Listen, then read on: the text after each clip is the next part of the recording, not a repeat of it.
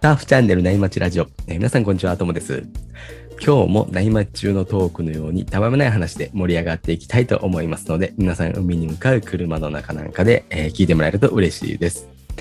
えー今日のお相手は有オさんです。よろしくお願いします。はい、よろしくお願いします。このね、収録の時点で、オリンピックまで、だいたいね、40日ぐらいってことなんですけど、うん有オさん、サーフィンのチケットを確か持ってるんですよね。うん、うんそうなんですよ。うん。日本に見に来るんですか？それがですね、あの、ご存知の方もいるかもしれないですけど、もう現時点で海外からの観客は受け入れないことになったので、見に行けないんですよ、どっちにしても。うーん。あそもそもね、あの、オーストラリアもまだ全然国境を開けそうにないので、一回出ちゃったらもう入れなくなっちゃうので、あーうん。そのチケットどうするんですか？これね、だからちょっと調べて払い戻ししようとしたんですけど、はい。払い戻しはね、やってないって言うんですよね。なんかあの、うん1年延長になった時に、その延長になったことによって、見に行けなくなった人にだけ期間を設けて、なんか払い戻しやってたみたいなんですけど、もうその期間もやっちゃってるんで、そうんう。で、どうしようかなと思って、はい。ちょっとダメ元で、ツイッターでちょっと募集したら、はい。ありがたいことに4枚だけちょっと買い取ってくれる人が現れまして、僕全部で10枚、おー10枚持ってるんですけど、家族5人、うんはい、家族5人のお分のかける2日間ということで、うんうんううんんでそのうちのまあ4枚だけ買い取ってくれる人がまあ出てきてくれたと。うん。おーよかったですね。はい、でもね、まだ6枚も残ってるんですよ。うん。で、この6枚、どうですかね、ともさん。おー美味しい話ですよね。はい、もし、もし、それ利用であれば、はい、全然うん。余ってますので。まあ、あと、リスナーさんにね、聞いてみたらいいんじゃないですか。そうですね。というわけで、まあ、まだ6枚余ってますんで、はい。はい。あの、確か7月25日と7月26日かな。はいはいはい。割と前半の、おーはい、まだい多分第1ラウンドみたいな、まだサーファーがいっぱい見れる時の、えっ、と、日程だったと思います。なので、もしうん。買ってもいいよっていう方がいらっしゃったら、まあ、うんスタイフのね、コメントとか、あるいはうん。インスタの DM なんかで一応お知らせいただけるとうん。いいかなと思ってます。で一応ね、なんか建前上、知り合いじゃないとダメらしいんですよ。はいはいはいはい。ペットを譲れるのって。はい。なので、まあ、これをきっかけにね、お友達になりましょうっていうね。いいですね。はい。うん。まあ、そんなこと言ってる間に、えー、いいセットが入ってきたんで、そろそろ本題に移りましょうか。はい。本日のね、テーマはですね、僕たちノートサーフィン部が作成しているマガジン、サーフトリップからなんですよ。久しぶりですね、サーフトリップ。うーん、そうですよね。うん。で有オさんの記事で、パプアの奇跡、流されたはずのカメラについてなんですけども、うん。僕の方から簡単にどんなお話か説明しますね。はい。有オさんが、まあ、今まで行ったサーフトリップで、まあ、最高だったのが、まあ、パプアニューギニアっ。ていうことなんですよね。それで、まあ、そこで、ある奇跡的な出来事が起きたっていうお話なんですけどですけども、やっはいはい。ぱりね、パプアニューギニアって波いいんですか？これめちゃくちゃ良かったですね。うん。波も気になるんですが、うん。そもそもパプアニューギニアって、なかなかこう、行こうって思わない場所なんでう、んうん。どんな国か気になりますね。ですよね。僕もね、もう行く前まではどんなところか全く、まあ、国の名前は当然知ってましたけどうん。どんなところか全く分からなかったんでちょっとビビってましたねなんかいろんなねこうまだ人を人食い人種がいるみたいななんかこう根も葉もないなんか噂みたいのもあったりとか、はいはい、ちょっとビビってました。どういう経路で行くことになったんですか？経緯としてはですね、あ、経緯、経緯ですね。経経はい。経路経路もいろいろあるんですけど。そうですね。そうそう。直行便がないんでね。はい。あのー当時ね、経緯としては、プロサーファーの山田光一さんっていう方がいらっしゃるんですけど、はい。この方がパプアニューギニアの親善大使を務めていて、うん。うん。サーフツアーがあったんですよ。で、当時僕、あの、HIC のショップにお世話になったんですけど、一宮にある。はい。で、山田さんがその HIC のライダーだったということもあって、はい。まあ、そのパパニューギニアトリップが一時期話題だったんです。はい。はい。はい。で、まあ、とにかく波めちゃくちゃいいらしいっていうのを聞いて、はい。行ってみたいなと思って思い切って申し込んだっていう感じですね。結構ね、やっぱ高かったですけどね。えー、どれくらいかかるんですか？軽く総額で、まあ、もろもろ込みで20万ぐらいかかったんじゃなかったかな。ちょっと忘れちゃったうんんですけど、うんうん。まあ、割と大人向けな感じですよね。うん。しかもね、行く前に、はい。マラリアの予防として特殊な薬をもらって飲まなくちゃいけないんですよ。なかなか大変ですね。そうそうそうそう。だから行くのにややハードルは高いんですけど、うん。結果的にその価値はあったと思いますね。うんうん、なんか国自体はどんな感じなんですか？これね、いろいろやっぱりカルチャーショックがすごくて、はい。まずね、面白かったのが、パパニューギニアのパプアって、はい。現地の言葉で縮れ毛っていう意味らしいんですよね。うーん。で、あの、ともさん、あのまあ、直接会ったことはないですけど、僕と、あの、僕がはい天パなのは、多分ご存知だと思うんですよね。天パでもじゃもじゃ、もじゃもじゃっていう。はい。えーまあ、僕、天パでもじゃもじゃで、その当時、本当にちょっとソフトアフロみたいな髪型だったんで、はいはいで空そのパプアのね、空港の係のおばちゃんに、はい。I love your hair とか言われて、おお。いきなりローカルの心掴んでますね。そうですね。で、空港出ると、なんかね、空港の建物の床のそこら中が、まあ、血みたいなね、なんか、血、血がこう飛び散ったみたいな真っ赤なおお。シミがいっぱいそこら中にこう広がってるんですよ。真っ赤に染まってるんですよ、地面が。はい。はいはいはい。えー、なんか物騒なことがあったの？みたいなことを思ったんですけど、はいい。ろいろ聞くと、それはビートルナッツっていう、なんかまあはい植物とか、まあ、ナッツですよね。うんうんうん。現地の嗜好品なんですよ。はいはいはい。そのなんか植物、まあ、種を、種というかナッツか、ナッツを石灰の粉と一緒にガムみたいにくちゃくちゃ噛むんですよ。はいはいはい。でそうすると口の中が真っ赤になるんですけど、うん。でその唾をね、こうペッてそこら中に吐き出してるんですよ、みんな。ああ。そのシミなんですよね。うーん。タバコの、なんかタバコを吸うみたいな感覚で、そのビートルナッツっていうのをみんなが噛んでるみたいな。ああ、紙タバコみたいななイメージですかね。一回僕もちょっともらって噛みましたけど、もう、はい美味しくもなんともなかったですけど。へ そうあとはね、で空港がポートモレスビーっていう、まあ、一番都会,、はい都会にあるんですけど、えはいはいはい。そこを離れると、本当にもう。うん風景が原始的な感じになってって、うん。そこら中にこう子供とかが走り回ってるんですけど、うん、本当にね、子供とかも5人に1人は文字通りすっぱだかみたいな感じでしたね。うん。面白い国ですね。トリップ自体は、まあ、うんツアーだったっていうことなんですけど、うん有オさん以外にも同行者の方いらっしゃったんですか？はい。あの、さっき言ったアテンドしてくれた山田光一プロと、はい。はいそ。れからその時一緒に行ったのは奄美在住のうんフォ。トグラファーのチャーさんっていう方がいるんですけど、こうすごい素敵な写真をいっぱい撮ってる方なんですけどね、水中はい。のあの水中カメラもやるし、まあ風景のはい。写真も撮るんですけど、はい。そのフォトグラファーのチャーさんっていう方と、はいそれ以外にも、あのいろんなバックグラウンドを持ったほぼ初対面同士の、まあ、7人の男女みたいなグループで行きました。う。うんん、なんか、ドラマチックな展開が待ってそうな人数ですそうですね。7人の男女っていう。ね。僕ら世代だ本当にドラマ。男女7人。うん。う舞台はね、パプアニューギニアじゃないと思いますよね。ん、そうですね。うんで、それで、どんなところに泊まるんですか？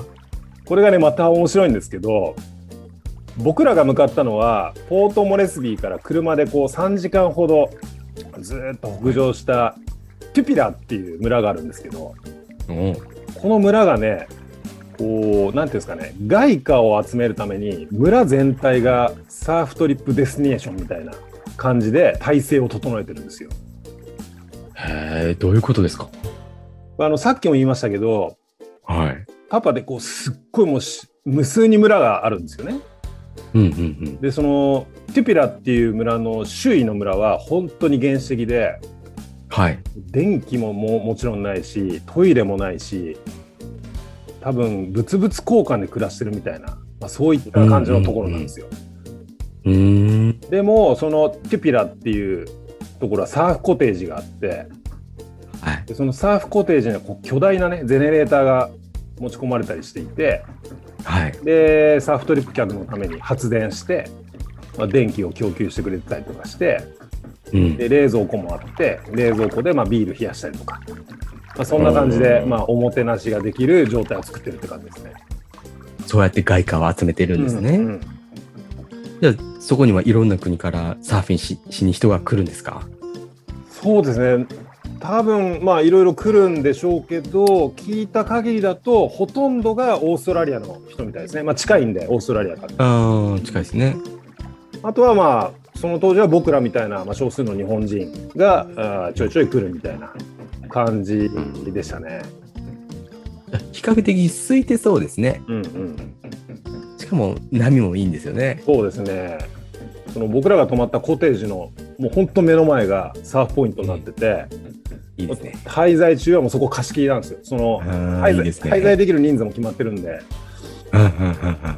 でまたそこのポイントがほぼ毎日頭サイズのパーフェクトライトブレイクっていうね、おー、最高ですね。う。ん、これねうん。テュピラっていう、まあ、村の音がまたいいじゃないですか。もういいですね。うん。天空の城ラピュタみたいな感じで 感じで、まあ、波乗りの城うん。テュピラみたいなね、そういう感じのパラダイスでしたね。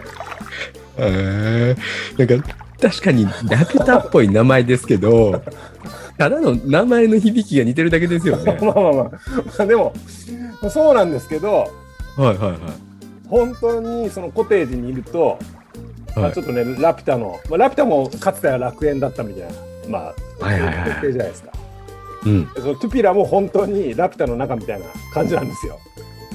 まあ、とにかくこう他にねこはうやることが何にもないので。はいはいはい。もう本当もうひたすらこうそこで波乗りをしまくるっていうな波に乗って疲れたら、ねうん。昼寝してご飯食べてまた波乗りするみたいな、うん。けど5日うんうん5日間延々繰り返すみたいな感じなんですけど。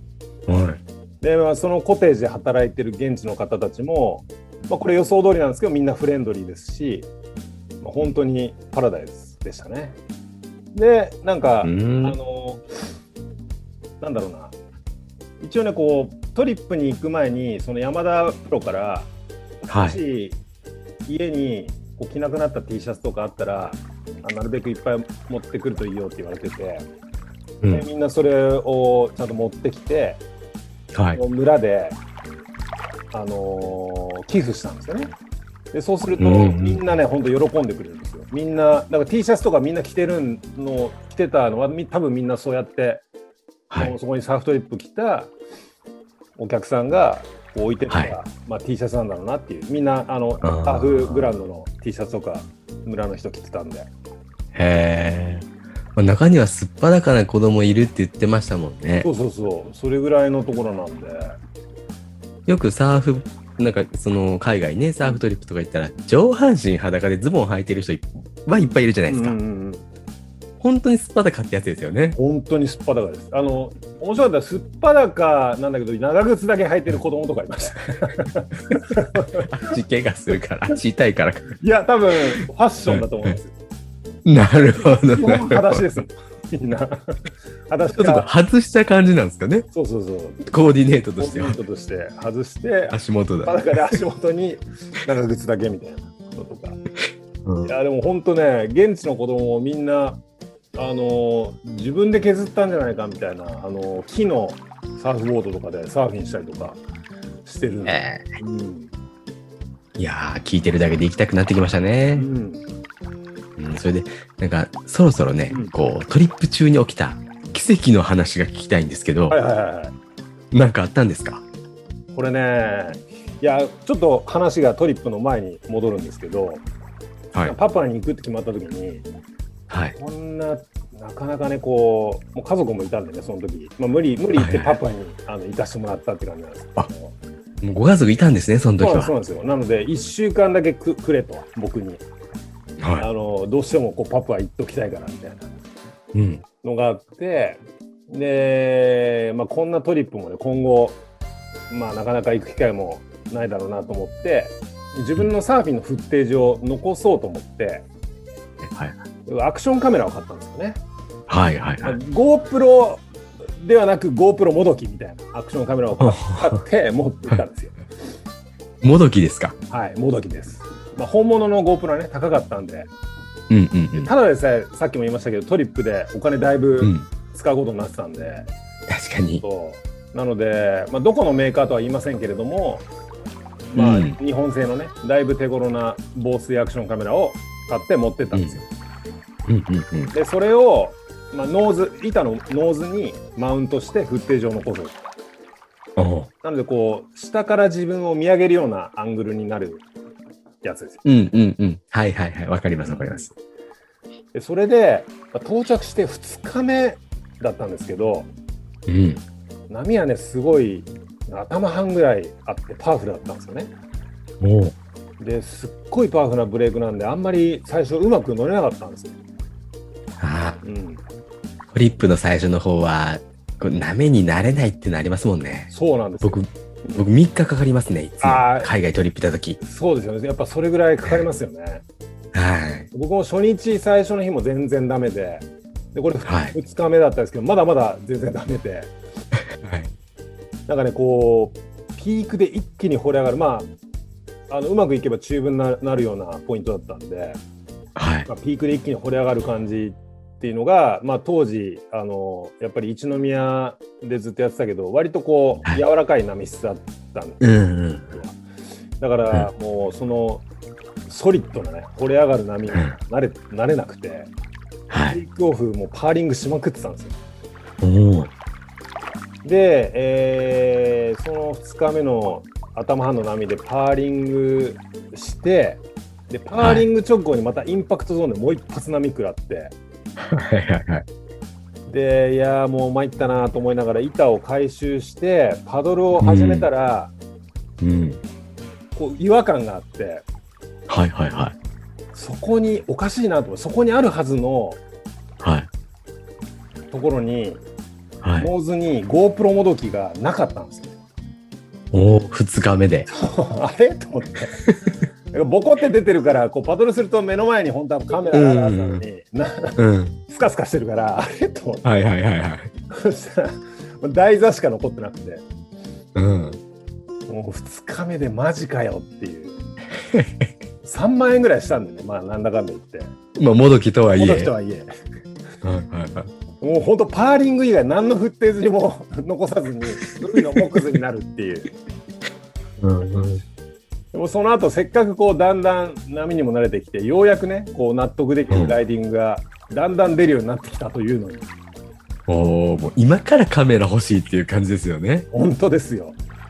もう悔しくてしょうがなかったんですけどまあ、うん。唯一の救いはまあ波が良かったっていうことですかね。うん。うんでもうカメラのことはもう忘れようと思って波に乗りまくってという感じで、まあ過ごしてうんでその後3日目の夕方ですかね、もうずっと波乗りしまくって夕方ですと3日目はいはい。で同行者の中の1人の女性が、うんまあ、サーフィン後こうビーチコーミングをしてたんですよねはいはいはい。貝殻を拾ったりとかうん。していて、まあ、仮にその方を N さんとしましょうか、うん。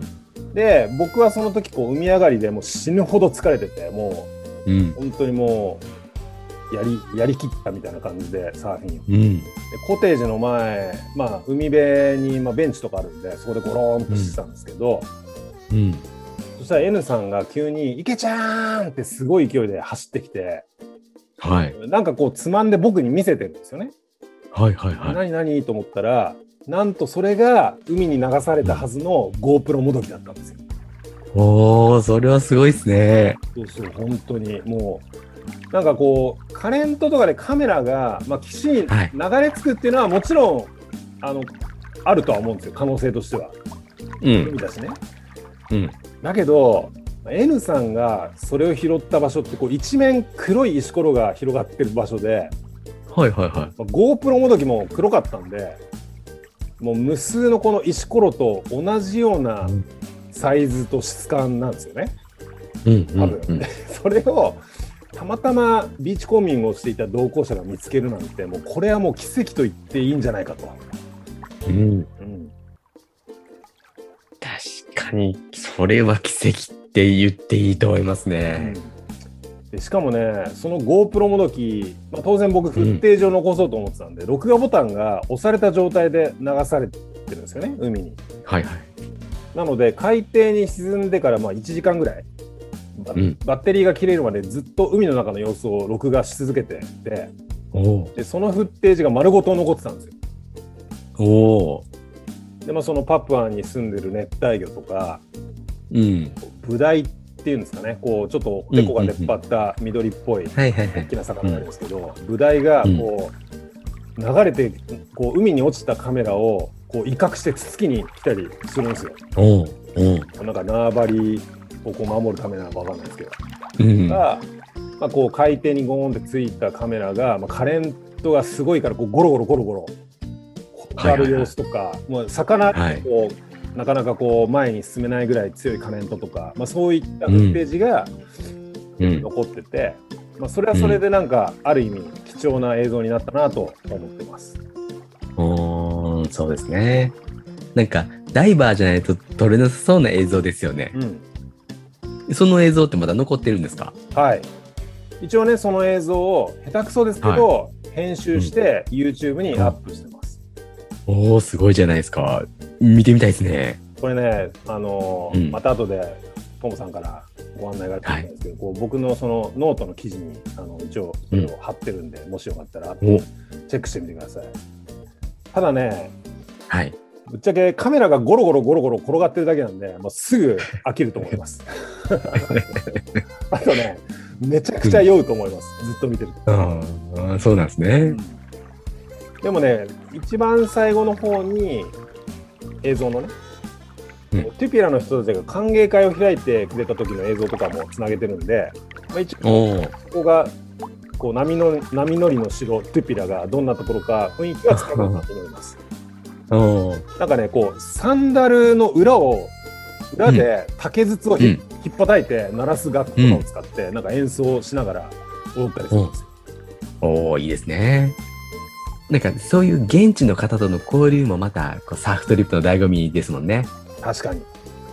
だからね、こうパプアニューギニア波のクオリティも含めて、まあ、その現地の方とのね、こう異文化交流みたいなことも含めて、また機会があったら、ぜひ訪れてみたいデスティネーションのナンバーワンですね、今のところ。ああ。うん僕も有オさんの話聞いてたら、無性にトリップに行きたくなってきましたね。うん今ね、ちょっとこんな時期だからこそね、余計にリスナーの皆さんもね、うんそんな気持ちになったんじゃないかなっていうふうに思いますね。本当ですね、まあ、早くね、コロナが収束して、自由にトリップ行けるような世界がね、また来てくれるといいですね。